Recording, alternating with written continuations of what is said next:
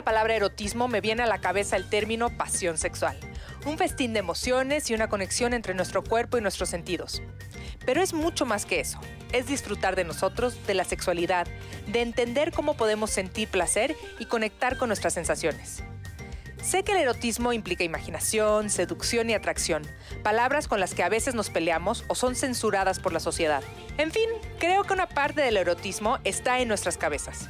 Y como quiero hacerle un homenaje a mi cerebro que busca sensaciones placenteras todo el tiempo, creo que el mejor camino para lograrlo es inscribirme a un buen taller de erótica femenina.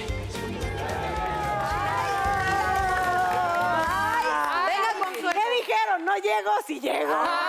Y aquí está la Braqui. Aquí está la Braqui.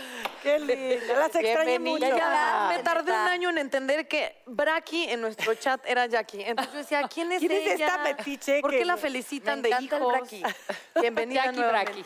¿Creció tu familia en lo que te fuiste? Imagínate. Cinco O hijas sea, éramos después. cinco, ahora somos siete, gracias. Qué bonito. Oye, pero Una creció locura. tu familia y descreció tu organismo. Ya estás flaquitita. Oye, gracias a Dios. La verdad, soy muy afortunada. Yo le- todo el mundo me pregunta, pero dime qué, haces.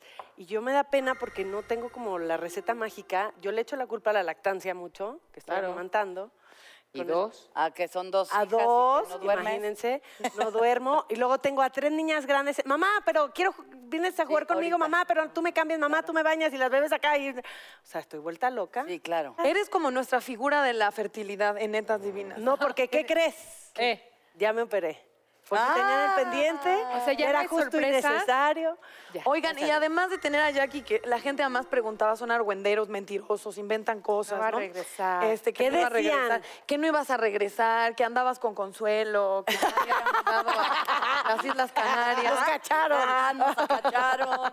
No, de esos rumores mejor no hablo, ¿verdad, señora productora? No, no, no. Por eso decía, el día de hoy de verdad es un agasajo de mujeres talentosas y además que son amigas. Muy. Somos muy fans. Tenemos a una persona que es un ícono de la música. Creo que además su tesitura de voz es una institución musical. Sí, señora. Per se. O sea, no hay nadie que tenga su tesitura. No lo sé, no lo sé a profundidad, pero ahorita le podemos preguntar. Está con nosotras Ana Torroja. en-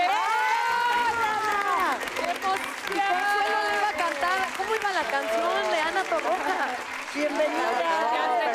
Ya le dio pena, claro. Ya se ¡Mua! Sí, sí, va a llegar Ana Torroja. Hola. Bienvenida. Hola. Qué gusto, de verdad. tal?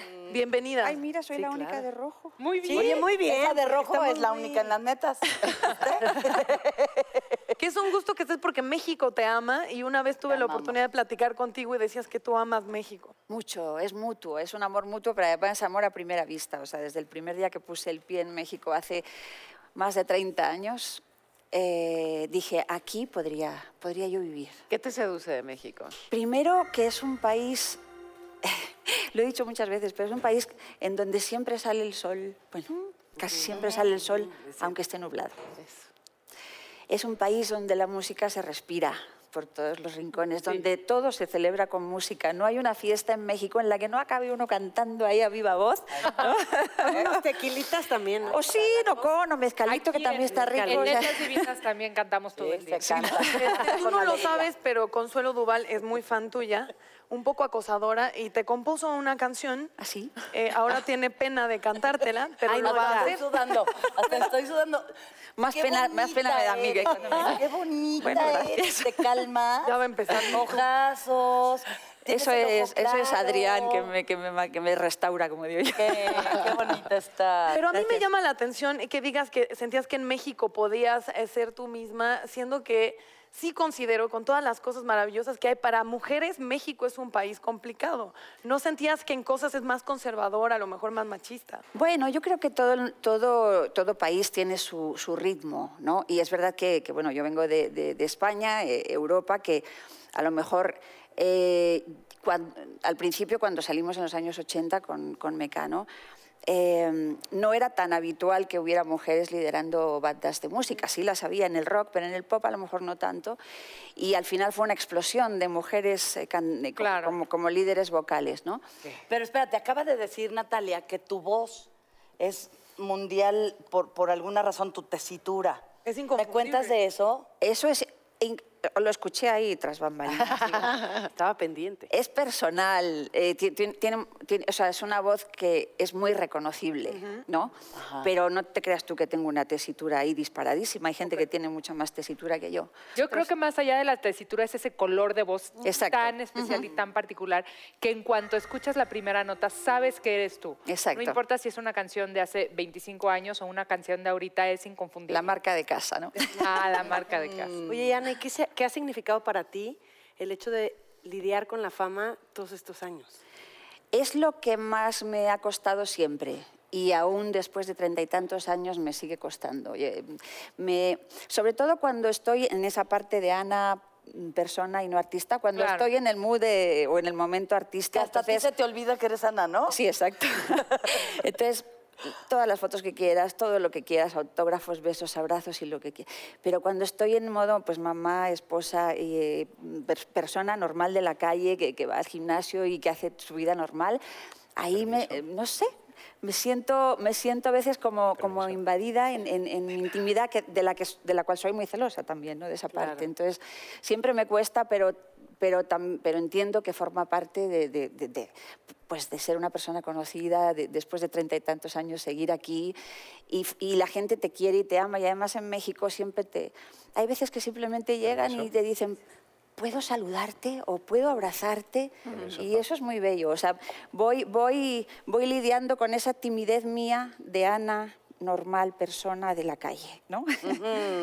¿Y quién, me- qué- quién es? o sea, a mí sí, como fan tuya que te veo en el escenario, que, o sea, tu peinado, todo eso, esa mujer que está en casa, que es mamá, que va al súper, ¿cómo es, no? Porque eso yo creo que también ha de ser una cosa increíble ver ese otro lado que no conocemos.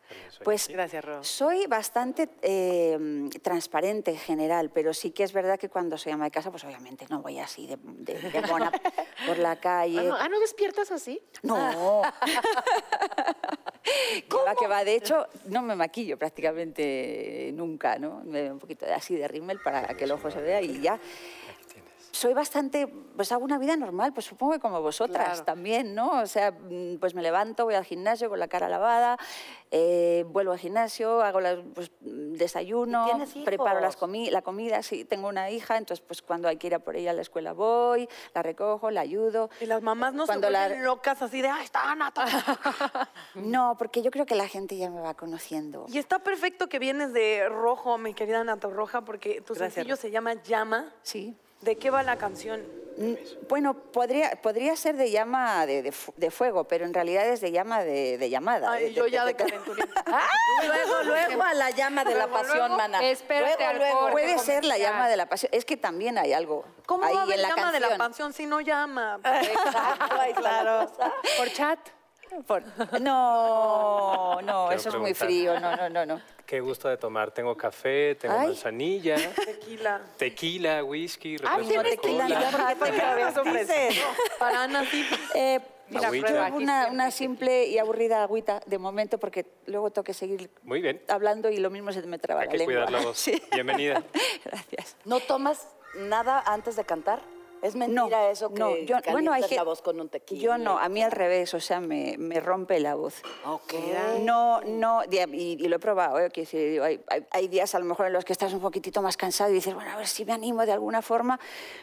No, No. no, me funciona. Hay gente que sí, ¿eh? O sea, no digo que, que- que sea, que no sea bueno, pero hay gente, que- hay gente que sí lo hace y yo, a mí no me ¿Tú cómo funciona. cuidas tu voz? ¿Cómo cuidas ese tesoro público? Pues ese hablando, tesoro nuestro. Pues mira, normalmente eh, cuando tengo conciertos, Sí. hablando lo menos posible. Porque hablar es lo que más cansa la voz y aparte, si no hablas bien, se cansa más. Pero co- como cuántas horas antes de cantar ya... Ah, no puede se ser habla? todo el día. Ah, O sea, haces casi votos de silencio. Sí, sí. Y después también. Después del show, eh, normalmente hago así, me envuelvo así para no, no- no- no coger, agarrar frío, coger frío. Y, mm, y hasta no, el día siguiente. no. No, ¿verdad? Qué conveniente en una Es relación. una muy, es una muy particular contradicción. Sí, Me voy a ¿verdad? guardar de hablar, ¿no? No te ha salvado de muchos problemas personales decir, Claro. estoy aguardando mi voto de silencio para el concierto, señor. Pues sabes que no. Sabes que lo mejor es decir las cosas así. Eso, es que eso, eso es muy de México. El, el darme ¿sabes? El vuelta, dar así la 100%. vuelta. Sí, sí. Y el, y el no saber decir que no también es muy de aquí. Bien, mana, qué bueno que nos lo hagas notar. Y luego se convierte en enfermedades. la. Cuando Y luego se envenena. Chile pelón, ¿No? Así. Yo, por de- yo he dicho de más, Ana. Luego se envenena aquí la cosa adentro si no lo sacas. Yo he aprendido a que cuando hay algo aquí hay que sacarlo y ya, y luego ya, pues, fuera. Pero regresemos a llama. Venga. Llama por qué?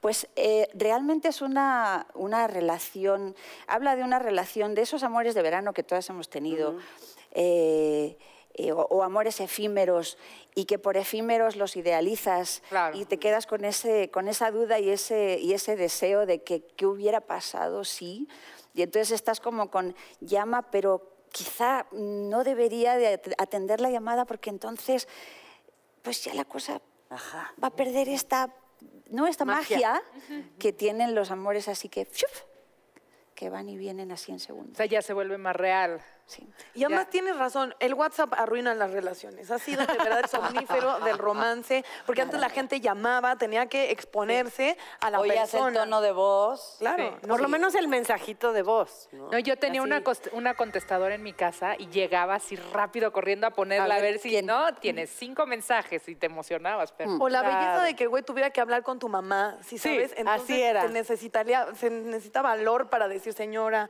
buenas tardes, ¿cómo estás? Soy Juanita. Podría hablar. Natalia? ¿Está Ana Torroja ahí o está en concierto con Y si Mecano? tenías hermanos, agarraban el otro teléfono. Ya escucharon. Ah, ¿qué? pero luego si no les caía bien no te lo pasaban. No, es verdad. Entonces, Bueno, Pero me hacían- me hacían- trucha, Tienes porque- razón, por algo era, ¿Te ¿verdad? acuerdas que tenías que ser muy trucha para sí? Yo, yo casi ni escuchaba conversaciones ajenas. Ah, no, pero sí. descolgabas el teléfono, pero le ponías, ponías el dedo a la el- garganta. Eh, Y eso. despacito. Y ahí despacito le ibas y ya. Si no era muy notorio. Experta. ¿quién descolgó? ¿No? ¿Sabes que Huelga crear ya. algún día un teléfono de esos De- para que entiendan de lo que estamos hablando? Sí. Los, digamos, Sí, lo de la ruedita, ¿no? este, Ay, sí. 90 para acá, porque te ven hacer eso y van a decir, qué rara Qué rara persona. Sí, es cierto. ¿Dónde podemos encontrar tu nuevo material? ¿Dónde Pues vas a estar eh, presentándote? es un, un sin- el primer sencillo de un trabajo que, que- que irá, iremos soltando así probaditas. Digitalmente. Ahora mismo digitalmente, Ok, en ok. todas las plataformas digitales. Mm. Oye, que- yo presentándote. Ay, Pues de momento estamos reformando todo, todo, el- toda la- todo lo que serían los shows porque los quiero traer al, al lado electrónico, que es un poco el nuevo trabajo de, de co- de lo que va. Y estamos cambiando arreglos, escenografía, estética, todo. Pero habrá, habrá, habrá presentaciones a partir de mayo o así. Que estuviste en el programa, bueno, estuviste al aire con Paola, escuchábamos ese sencillo y sí es como, de alguna manera, un, un regreso al origen. Musicalmente me pareció que tiene algo de... Sí, es, es una vuelta al origen eh, renovada, es una vuelta al, al lugar donde yo me siento más cómoda, que es el, el pop electrónico, de la mano de gente muy, muy joven, de gente de veintitantos años, muy talentosos. Tráetelos, ¿no? ¿Eh? Yo me los... la- a- a- alguno viene por aquí de vez en cuando, pero cuando venga, cuando venga os llamo. Sé que llama, tenemos, llama. tenemos que ir a un corte rápido, pero quiero preguntarte algo que no se me puede ir. Este, en cuanto al cambio de la música, ahora que se digitalizó eh, la industria, ¿qué, qué piensas tú? ¿Favorece, desfavorece? Yo creo que siempre que se haga de una manera... eh, eh, o sea, hay muchas formas de escuchar música, ¿vale? Las puedes es- simplemente escuchar sin comprar o las puedes descargar eh, pagando. Yo creo que siempre que se haga de, esas, de esa manera es, es perfecto, es otra forma Claro. de escuchar música. También es una forma mucho más práctica hoy en día, porque antes traías el vinilo, lo tenías que solo lo podías poner en tu casa. ¿no? Claro. Eh, ahora lo puedes llevar en el, en el auto, en, en- en- al trabajo, en cualquier lugar, en el gimnasio. Entonces, estás escuchando música todo el día. Es mucho más inmediato, es mucho más internacional, eh, pero hay que hacerlo bien. Sí, en cuanto a filtros de... Exacto. Claro. Pues es un gusto de Ay, ya, verdad no quiero que se tenerte. vaya. Ya. No, que no Ana, se vaya. Pues vuelvo otro día. Ay, sí. Ana de verdad Torroja Ahí va. es mi amor. Ahí va. Ya. Ya les dije. Solo con... Ay, si bien original. Venga, venga. Solo con ella vivo la felicidad. Y con esa canción de 100% autoría de Consuelo Duval, despedimos a Ana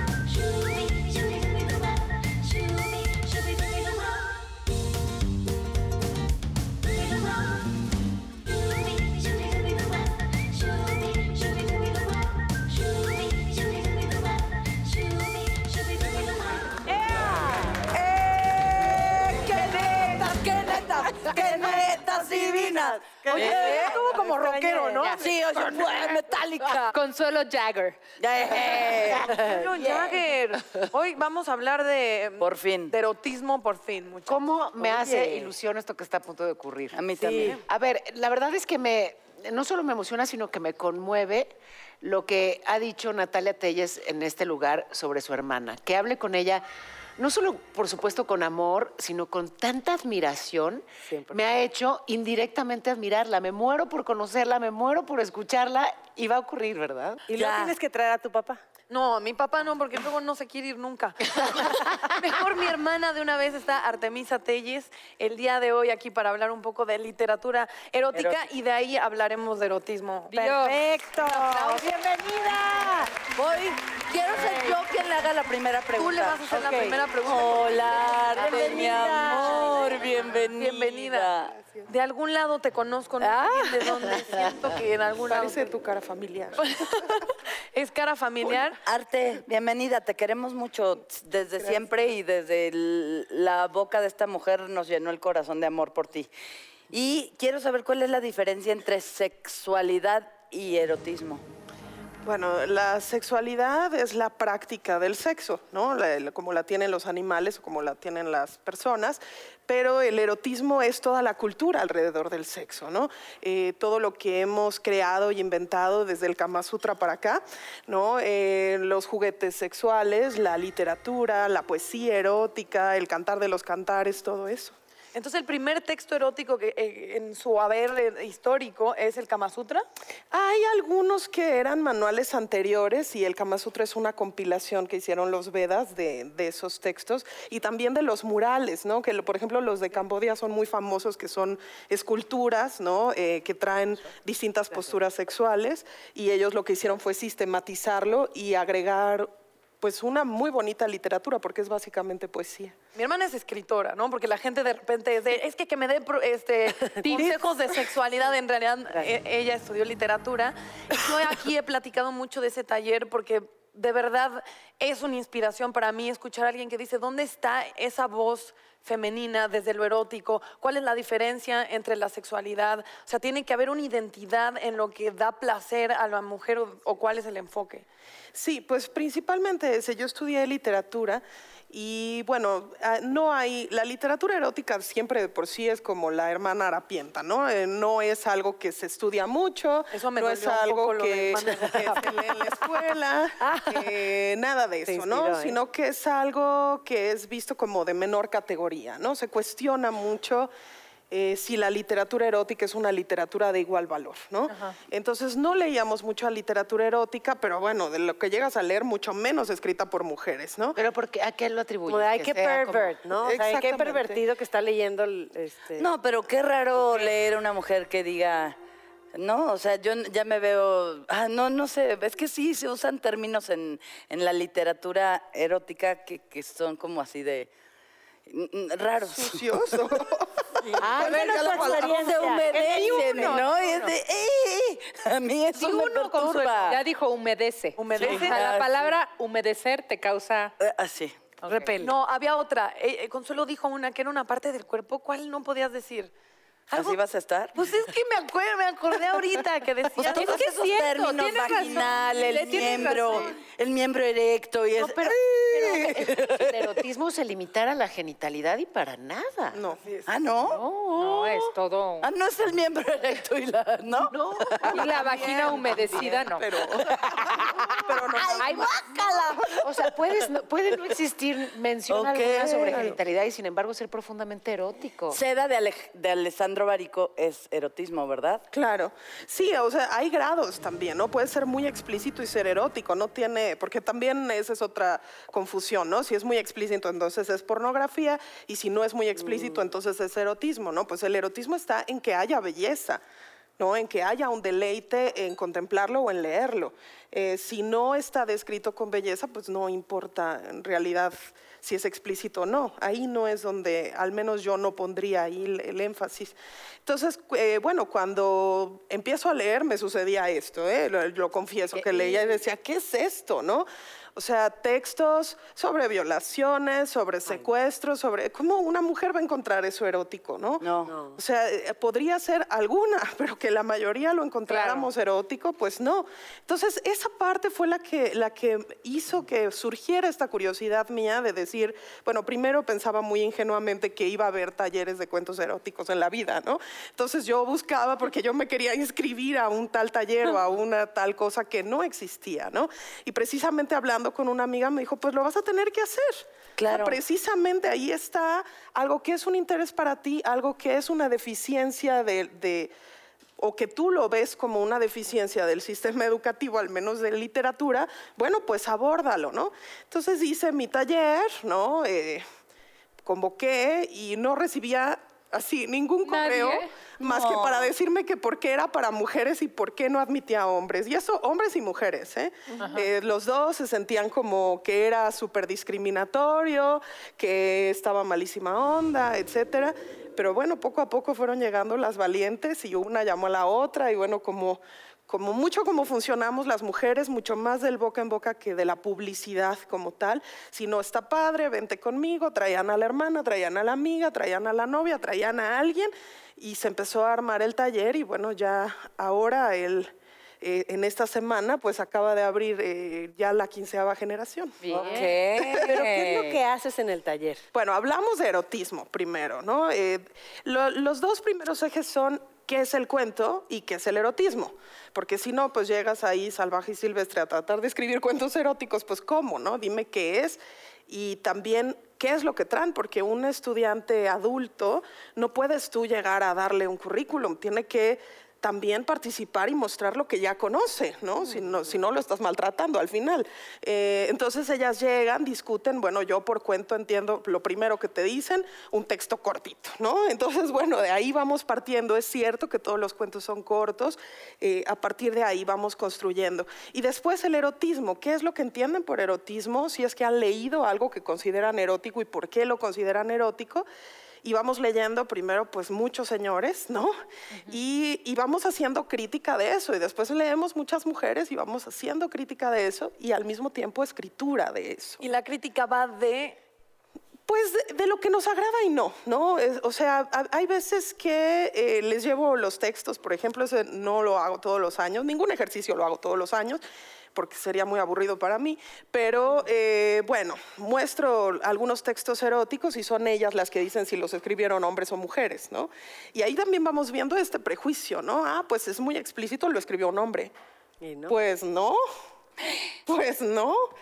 Y, y luego leen Pequeña Rosa, Rosa Pequeña, y dicen, eso lo escribió una mujer. No, querida, no. Pero sí hay, sí hay rasgos, digamos, que en términos generales a ti te permiten identificar eh, un cuento erótico escrito por un hombre y por una mujer. ¿Cuáles serían, digamos, esas diferencias? Sí, eh, creo que algo que es un importante dentro de la literatura de mujeres es el placer femenino, la manera en la que el placer femenino es mostrado y también el cuerpo, ¿no? Eso no quiere decir, hay, hay textos eróticos hermosísimos, también escritos por varones, pero bueno, por supuesto que el habitar el cuerpo femenino tiene toda una serie de códigos que se arrojan al texto, ¿no? O sea, ¿dónde están los centros de placer? ¿Cómo se experimenta y cómo se manifiesta? Porque la literatura lo que hace es eso, o sea, la literatura es un artificio en el que hablas de cosas que, eh, que no pueden ser dichas. ¿no? La- explicar un orgasmo, explicar un enamoramiento, explicar una mirada, pues es imposible. Sí, es muy difícil. No hay palabras ¿Cómo para hacer eso. explicas, ¿Cómo explicas un enamoramiento? Así no? es. Porque con sensaciones, porque el, el enamoramiento lo sientes físicamente, el orgasmo también. Así es. Es difícil ponerle palabras, ¿no? Exacto. Sí, le pones. Ay. Ay, esos son sonidos, son sonidos. Sí, exactamente. Son Si sonidos. pudieras recomendar un libro, ¿cuál sería tu favorito y que nos este lo tienen que leer? Yo nunca en mi vida he leído algo así, entonces No. la verdad me, me interesaría. Bueno, pues eh, de Clarice Lispector tiene varios encanta. libros, pero uno es el libro de los placeres, ¿no? Que ese es muy interesante porque precisamente es lo que decían, así, el sexo, el cuerpo, el orgasmo no está ahí y es un texto erótico, ¿no? Y es una novela además. Erótico quiere decir Ay, que te prende sexualmente, que dices Por ya. supuesto. Ok. De mis libros favoritos en la vida es La Pasión según GH de Clarice Lispector y como que nunca había hilado que ella pudiera ser una autora de erotismo femenino. Sí, es muy interesante. Eh, Inés Arredondo, bueno, todos sus cuentos, y además es mexicana y es súper recomendable. Eh, fue la primera mujer mexicana de poner en el centro de los cuentos el erotismo, el placer femenino, el deseo femenino, el cuerpo femenino. Eh, inclusive en sus reacciones al calor, al frío, o sea, esto que decías, la sintomatología del cuerpo. ¿no? Poderlo explicar. eh, explicarlo, ¿no? Tiene un cuento que es delicioso, es tío, en donde el gran protagonista en realidad es el calor, ¿no? Porque desde que llega es un calor insoportable, ya después está viendo al, al amigo del hijo y está en un calor insoportable. Entonces es una cosa hermosa cómo lo va... eh, rompiendo, ¿no? Ese estereotipo de la mujer madre también. O sea, es una mujer, es madre, tiene hijos eh, ya adolescentes y sin embargo está deseosa y le pueden gustar los muchachos y todo esto. Entonces además- es rompedora. Tranquila, por favor. Muchachos, no, espérate. Se lo pueden regalar el libro. Con las hormonas así, Ah, sí. de Con las hormonas, y te voy a decir algo, lactando, no está padre. Yo, o sea, no sé si existe un libro sobre eso, pero No creo, les puedo compartir que, o sea, lactando, yo creo que es el momento que menos erótica me siento. Oh, no, Margot Glantz tiene un cuento erótico. Ay, pues lo voy a leer. Exactamente, ¿no? Una, una mamá que tiene un orgasmo dando de mamar al bebé. Te lo vamos a mandar en mi car para que mientras, para que mientras estás lactando, lo puedas leer sin mancharlo. Pero además algo que me parece súper interesante, que es por lo que me encanta que hagas el taller y que se traten estos temas, eh, creo que hay una enorme razón de por qué em, toda la cuestión erótica femenina está tan sesgada, eh, evidentemente social y es cultural, inclusive esta disociación del cuerpo de la mujer que ha sido siempre como Sí. objeto, eh, un- un- de repente yo lo veo y es impresionante, una imagen, eh, mientras más sexual eh, o se, más se sexualiza en cualquier red, más agresión recibe y también más respuesta. Entonces, para conocer el erotismo habría que despegarnos primero de tantos prejuicios, de autoprejuicios. O sea, Sí, creo que una cosa que hace un, un daño terrible pues es la publicidad de por sí, ¿no? O sea, el cuerpo femenino utilizado como un elemento para atraer a un cliente que se entiende de antemano que es masculino.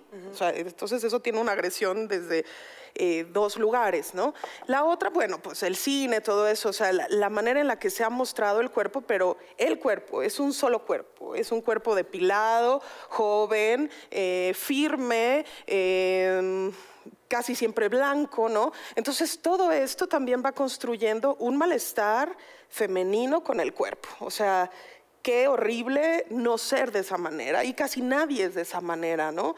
Eh, más que las personas que tienen pues toda su fortuna para invertir en convertirse de esa manera prácticamente. Entonces esto se va volviendo también un límite, ¿no? El cuerpo sexual solo es el cuerpo bello, no puede ser el cuerpo discapacitado. joven, ¿no? No, claro, no puede ser el cuerpo viejo, no puede ser el cuerpo discapacitado, no puede ser el cuerpo estriado, no puede ser el, el cuerpo Gordo. eh, gordo, el cuerpo Recién parido. recién parido o Bueno, vi- Jackie es sobrenatural. Claro, eso sí es verdad. Eh, víctima de tortura, etcétera. O sea, la sexualidad no la detiene nada, ni el erotismo lo tendría por qué detener nada. Pero el erotismo ha sido utilizado para el comercio. La sexualidad no, porque no se puede hacer eso. Es, es- es precisamente a lo que iba, a dos cosas. O sea, por un lado, que esto de, de poder expresar, de escribir o leer la descripción y la expresión de, de otra mujer, identificar eh, el deseo, de entrada sin culpa, ¿no? Porque es muy de, digamos que de la cultura occidental todavía asociar Muy. el sexo con, con culpa y un montón de cosas. Entonces, um, deja- ir dejando la culpa a través de la estética y de la belleza de la literatura, pero además también te da, te da fuerza y poder como mujer, ¿no? Eh, justamente para que el, el sexo no tenga, pues necesariamente eh, eh, ese uso comercial o, o el que sea, ¿sabes? O sea, lo que estoy queriendo decir, eh, la verdad que con un discurso muy poco afortunado, pero lo que estoy queriendo decir es que Sí, muy bien. no, es que eh, sí, la literatura erótica me parece puede, puede devolvernos a las mujeres esa, esa belleza y ese poder inmenso que es nuestro, eh, nuestra sexualidad, nuestra sensorialidad, nuestra sensualidad, nuestra belleza, nuestro erotismo. Así es. Nos va a devolver nada más cuatro mil años que no lo hicimos. Eso.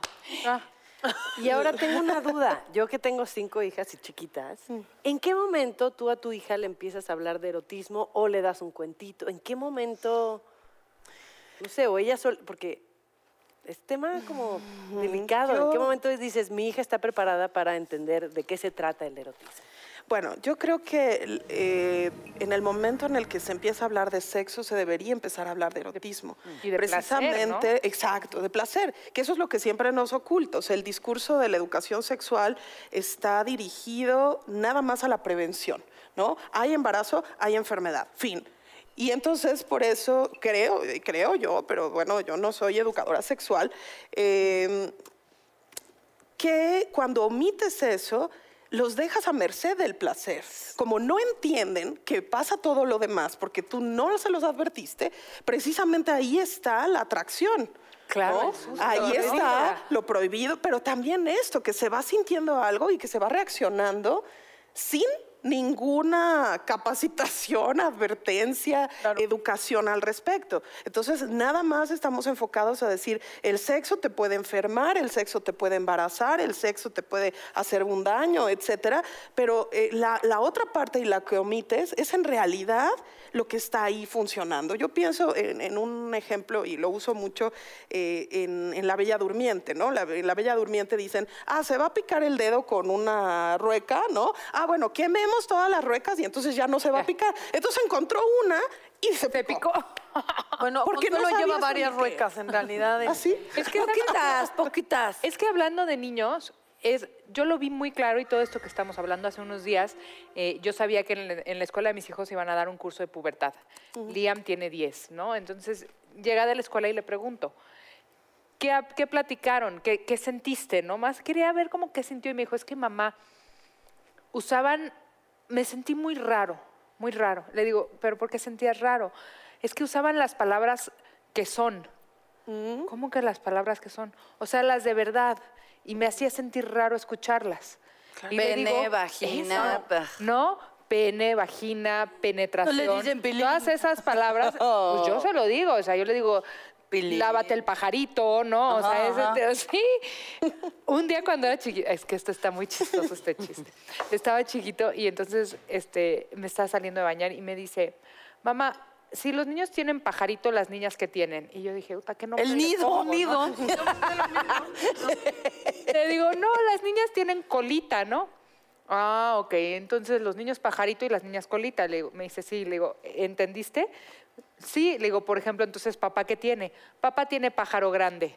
Ah, Bueno, eso ya es vanidad aparte. así me contestó. Ya en, en el lado serio, dije, sí, claro, pues si yo todo el tiempo le llevo diciendo el nidito, el Eh, pajarito, claro. el pi- la pilinga, todo, o sea, escuchar la palabra pene es como si fuera algo algo malo, algo fuerte, ¿no? La palabra vagina hasta cuesta trabajo decirla, ¿no? Pues por O sea, eso hicieron monólogos, decir precisamente para decirla. Cuesta ta- penetración. ¿Cómo esa que te gusta tanto? Miembro.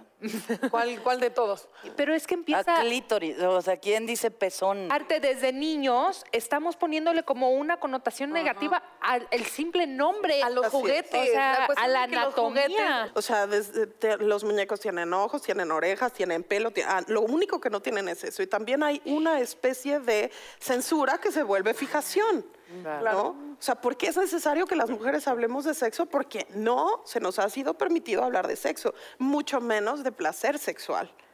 O sea, se puede decir, ay, tengo un marido que siempre quiere tener mucho sexo, qué lata o qué bueno.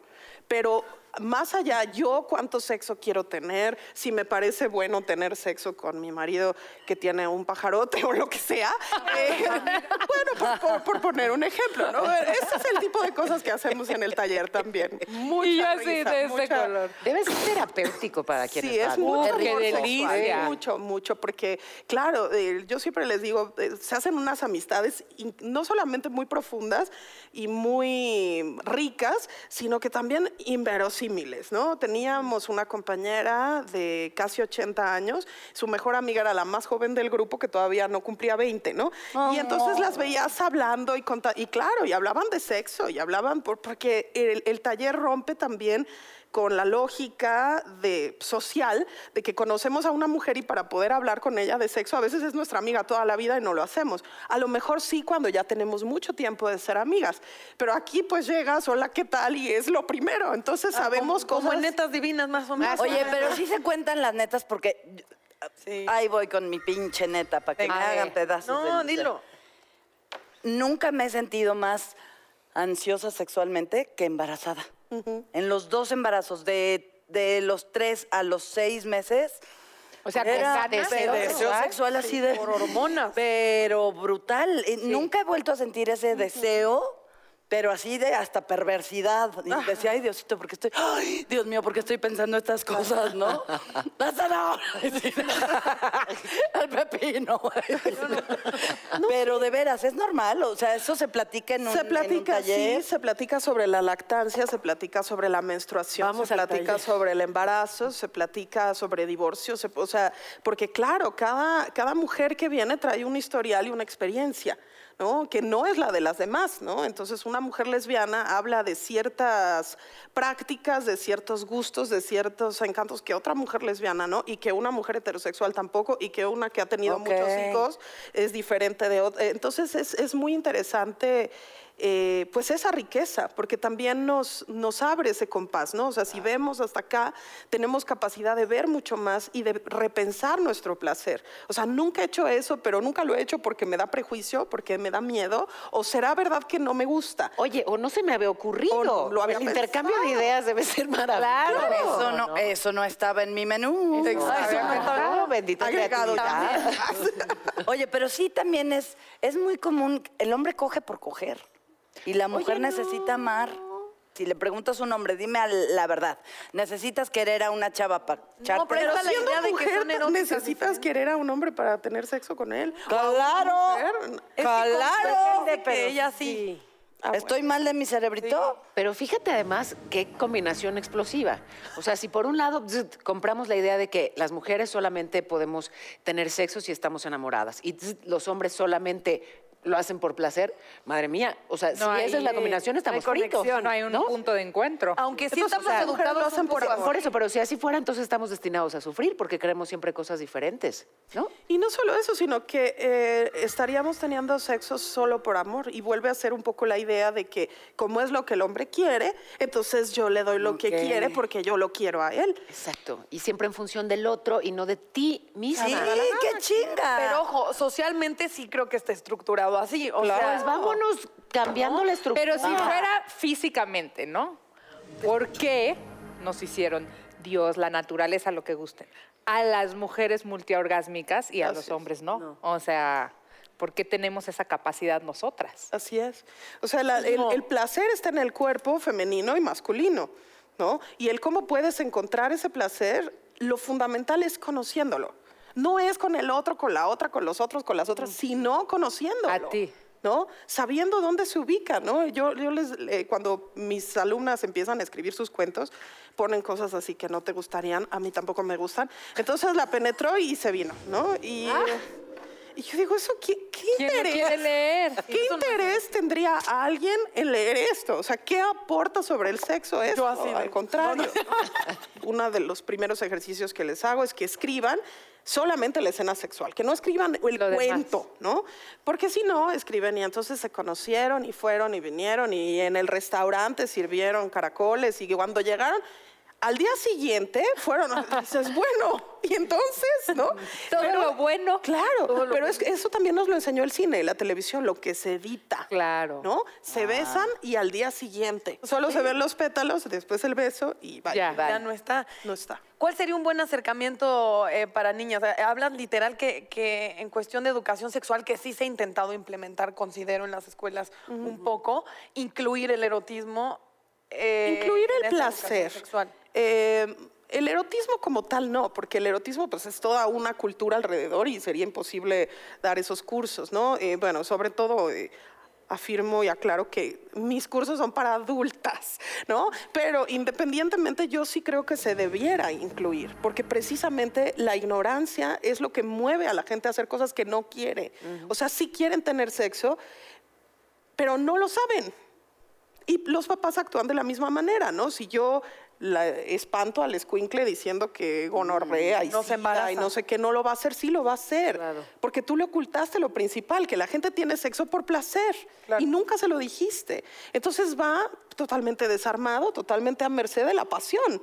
Y que es algo como súper personal. Yo recuerdo, lo conté aquí, nos moríamos de la risa, también se lo conté a mi hermana, que fui a la playa y una amiga maravillosa me llevó a la cueva del chacal. Entonces eran puros güeyes que bailaban vestidos de bomberos y así. Y la verdad es que la mayor parte de las chavas, yo las veía es divertidísimo. Entonces habían eh, chacadólares y tú pagabas porque te bailaran y O era de porque cuál te es tu besaran. fantasía? Lo que quieras, Consuelo. Ah, lo que ¿sí? quieras. Ándale, Sí, pásale te voy el a llevar. Y la verdad es que la, o sea, yo me la pasé increíble. Supongo que habrá, por ejemplo, mi amiga estaba feliz, se gastó todos los, Los chacadólares que yo ¿Tus pagué. ahorros? Pero la mayor parte de las chavas estaban muertas de la risa. O sea, yo no le vi lo, o sea, era muy Lo divertido. sexoso era pero como- lo sexoso que ves en un table de hombres que está, o sea, realmente están viendo a la vieja y están prendidos. Yo no vi eso en la Bueno, ve tú a saber qué tanto de la risa era como entre nerviosa, Puede ¿no? ser. Queda bien. Coquetona. No, es que esos chacales en sí daban risa un poco. O sea, a ah, mí- bueno, pues también si los chacales... O sea que No, no, no, sí, sí, aportan. hay unos que dan risa, otros que dan ternura. También, ¿A Yo dónde sí me compré llevaron? mis besotes en el... Dos besotes cuando fui al... ¿En el qué? En el Chippendale. Ah, Y ve- así, y luego llegaba el chavo y te agarraba. y- Pero no, no, nunca te metía la lengua. Y yo así nada más con hacía lengua de cuenta. novela, Pero Ajá. ni aún si pagabas más, no te besaba con, ¿no? No, Porque ninguno. es que hay... Ah, una amiga me decía, a mí sí me metió la lengua y yo ay, me sentía horrible. Me dice, porque a mí no, le di asco, ¿o qué? Pero también es Ya eso. pagué. a- Ahí hay una diferencia. O sea, no sé qué tanto pagaría, no lo, no lo sé, lo ignoro. Pero un hombre por un beso, Es ¿no? que justo por eso me llamó la atención. eh, el baile sobre las piernas o la, no sé. Creo que Dilo, también dilo, Arte, las chichis en la cara. O las nalgas, es que yo estaba pensando al revés. Pero sí las nalgas. Eh, y que también el erotismo femenino está muy permeado por una visión del erotismo masculino. Era lo y, que, y que eso también es algo padre que se va trabajando, o sea, que te vas dando cuenta que eh, no funcionamos igual. Eso no quiere decir que no te gustan los cuerpos de los hombres, bueno, a mí no, pero hay gente a la que sí, ¿no? Pero eh, que no lo disfrutes ver, que no lo disfrutes, pero no de la misma manera. O sea, el baile erótico es algo que sí está... Bueno, desde la, desde la Biblia muy, de- muy instituido, masculino. muy masculino. Sí, que, que era lo que yo te iba a decir. Sí, que te besen, que rico. Que me baile un bombero a mí, porque lo mismo, no habrá a lo mejor Jackie, A ya la- le vi que mejor le brilló el que- ojo y le encanta. Los pero bomberos en particular. A mí no, o los uniformados. Pero, pero no bombero, policía. Policía. ¿Por qué policía? Pues eso me contaste. Con esa fuerte declaración. No es cierto, no es cierto. Lo, lo que ocurre en el camerino se queda en el camerino. ¡Oh, no! Vamos a un corte comercial y regresamos. ¿les parece? Respeta, Consuelo, porque ya te di la mano. Vamos, por favor.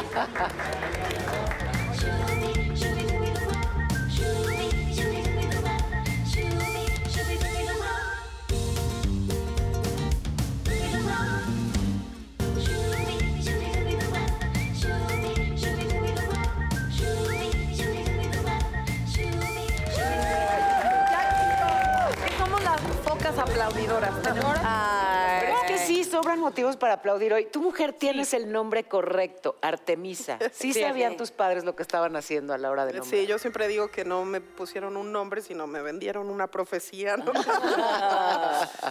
sí. Y además yo insisto que debemos decir algo personal erótico. Ok. Empezando por Daniela, que la veo. A ver, como que un, un cuentito de... No, como algo Ay, que no. te parezca No, bueno. erótico, ¿o qué? ¿O empezando por mí? ¿Cómo los Sí, pero no me... O lo que no te parece. O lo que no te parece erótico. No, eso ya dijeron. Qué chiste. Mejor Bueno, yo tengo sí. algo que no erótico. ¿Qué? Eh, yo tenía 18 años y fue la primera vez que fui a Ámsterdam. Entonces me dicen, oye, tienes que ir al Red Light District, Ajá. que es ¿Eso una qué es? calle, La zona roja. la, la zona roja, una calle donde es literal sexo, sexo, sexo, sexo. Entonces, o sea, es todo como con luces rojas. Pero tú estás viendo el sexo Tú vas la caminando en la calle, no estás viendo el sexo como tal, pero están mujeres y hombres así ven Los aquí. hilos. Ah. Imagínate 18 años así, voy caminando por ahí. Neta, a mí me asusté. No. Ay, Me me asusté, encantaría ir. me asusté. O sea, la verdad me gustaría regresar. O sea, pero están desnudos, desnudas. De- hay de todo. Hay de todo. Hay de todo, pero, o sea, para mí me impactó, por ejemplo, que las Claro. mujeres me tiraran la onda. O sea, decir de que tú... ven. Uy, a Dani le pasa ¿No? Muy seguido, ¿verdad? Muy seguido. Oye, porque también es muy común que cuando ves películas pornográficas, no sé si sea muy común, pero lo he platicado con amigas, una escena de sexo entre dos mujeres puede ser excitante para otra mujer sin que tengas que ver. Pero con- dicen que eso tiene una explicación y que porque... el- ¿Cuál a es? ver. ¿cuál es? Bueno, yo escuché A por ver. ahí que, eh, por ejemplo, el porno heterosexual está basado en que el hombre se excite. O sea, es, es completamente una visión masculina. Y en cambio, el porno lésbico está todo enfocado en el placer de la mujer, pues, porque Claro. solo hay mujeres. Solo hay niñas. Entonces, que era normal que muchos heterosexuales, mujeres heterosexuales, vieran porno lésbico. Pero el, el porno protagonizado por dos mujeres no lo hace ser porno lésbico, ¿no? Está hecho para, para un espectador ¿Qué lo hace ser masculino. Que estuviera hecho para una espectadora lesbiana. O sea, por lo menos ideológicamente es eso. Eh, cuando tú diseñas algo, lo diseñas para tu cliente, ¿no? Y tu cliente es una persona imaginaria, pero a la vez es a quien tú le quisieras vender lo que sea que hagas. Cuando nosotras hace muchos años teníamos una colectiva que hacía fiestas lésbicas. Sí, me ¿Qué- acuerdo. ¿Qué, Me era lo que hacía las fiestas lésbicas fuera de que fuéramos mujeres? Bueno, que había papel en el baño, por ejemplo, ¿no? Ah. Que había jabón en el baño, que el lugar donde bailábamos estaba limpio. Y uno se puede reír mucho, pero sí era un diferenciador enorme con O que respecto a los decoraban. bares gay en donde había fiestas para mujeres. Entonces, eso quiere decir que las mujeres no nos fijamos en las mismas cosas ni vivimos el antro de la misma manera. No es lo mismo tenerte que sentar en el excusado o hacer toda una cosa para no sentarte en el excusado que no tener que vivir eso, ¿no? Entonces también eh, eh, socializamos de otra manera, o sea, los hombres se excitan viendo dos mujeres porque es algo que culturalmente se les ha vendido así y a lo mejor se sentirían mal de ver porno gay, ¿no? Aunque eso no querría decir que no los excite, ¿no? O sea, al, al final el ver eh, a la gente coger, pues de- debería excitar, o sea, eso debería ser natural. ¿Hay algún cuento que recuerdes que digas, ese cuento, cómo me... ¿Nos puedes platicar un poquito? ¿Y por qué te Cuéntanos marcó? cuento. ¿Por qué te Exacto. marcó? ¿Por qué Bueno, fue eh, diferente? ha, ha habido muchos, bueno, porque desde luego ya con tantas alumnas, pero recuerdo que en una ocasión leyeron inicios de texto, hicieron nada más el inicio ahí y se iban a llevar el texto de tarea. Y entonces una de mis alumnas, que además nunca ha escrito cuentos fuertes, escribe cuentos buenos, pero no fuertes, era una escena fuertísima la que estaba poniendo ahí, ¿no? Y todo arriba. Eran unos que estaban cogiendo en una biblioteca, ¿no? Y se oía plop y decía como cuando te sacas una paleta de la boca. Pero claro, pues era porque había llegado alguien y el tipo se salió, ¿no? Era fuertísima la escena, muy bien construida, muy todo, pero le dije, no la vas a poder sostener, ¿eh? O sea, yo de verdad quiero venir la próxima semana Para a ver que ese cuento no se te caiga, porque con esa entrada, pues ya qué más. Con el. Lo hizo súper bien. Se llama La vida sexual de los conejos eh, y lo publicamos en la antología, porque el, el- el taller ha tenido tres antologías en donde se puede leer lo mejor de la producción de, de mis alumnas, de las generaciones, bueno, de todas las generaciones menos las últimas dos, ¿no? Oye, pero además, eh, qué bonita manera de promover la lectura y eh, que la gente acuda a las bibliotecas. Sí. También. No, me refiero por ese cuento donde pueden ocurrir esas cosas diario divertidas entre libros. ¿Sabes qué? Voy a ir a la biblioteca. Y Paola y yo así de, A "Ay, qué que me hagan casualidad plop. de la- Yo quiero que me hagan plop. Con solo esperando el sonido para ver si sí entra o si no entra. La tarjeta de cliente frecuente. Oigan, yo nada más, hoy es un día muy especial para Sí, mí. Natalia, para especial. De verdad lo es. Sí. Y yo por eso la presumo tanto, porque me parece. Sí, y una manera de empoderar también sería la lectura y, y también generar y gestionar, ¿no? Esa identidad femenina, también, escribir. escribir. Entonces, te agradezco tanto. que- Hermana de Natalia, hermana de Te todas. queremos, bienvenida siempre. Muchas gracias. Oye, entonces que ya, ya nos vamos. Ya nos vamos, Ay, qué triste. Yo pensé que nada más estabas agradeciendo el... No, ¿Verdad que tú no. también estás muy orgullosa de tu hermana? Es así, sí, claro. Dinos algo hermoso, orgullosa. porque ella se desvive y ahora te toca a ti. Qué Te toca a ti decirnos de la... Pues es, es la mejor hermana, siempre es, es cariñosa, es simpática y a- algo que es muy bueno es que cuando éramos niñas yo siempre era muy trágica, ¿no? Y entonces mi hermana no se tomaba nada en serio. Entonces eso fue un gran aprendizaje para mí, ¿no? A mí me mandaban castigada y no solamente iba castigada, sino que iba para siempre drama, claro. reflexiva, dolida, azotada. Y mi hermana... la- la- un día la castigó mi mamá y pasé y estaba comiendo un plátano en calzones así, le valía madres. Qué bonita imagen. Sí, y eh, tenía como cuatro años o cinco y bueno, ¿por qué no? Pues si estoy castigada, pues también puedo estarme comiendo un plátano Claro. y a toda madre, ¿no? Entonces, eh, eso ha sido siempre como algo muy valioso. Creo que somos muy complementarias y me ayudó mucho a... a- romper esa cosa que tenía casi como de hija única, porque yo le llevo cinco años y entonces, claro, cuando convives con puros adultos te haces un poco más Sí. serio, más formal, todo esto, pero, pero bueno, ella vino totalmente a romper mi formalidad y sigue siempre rompiendo mi formalidad, cosa que le agradezco eh, con todo el corazón. Te amo, Artemisa. Muchas gracias, doctora. Gracias. Palabras. Nos vemos la semana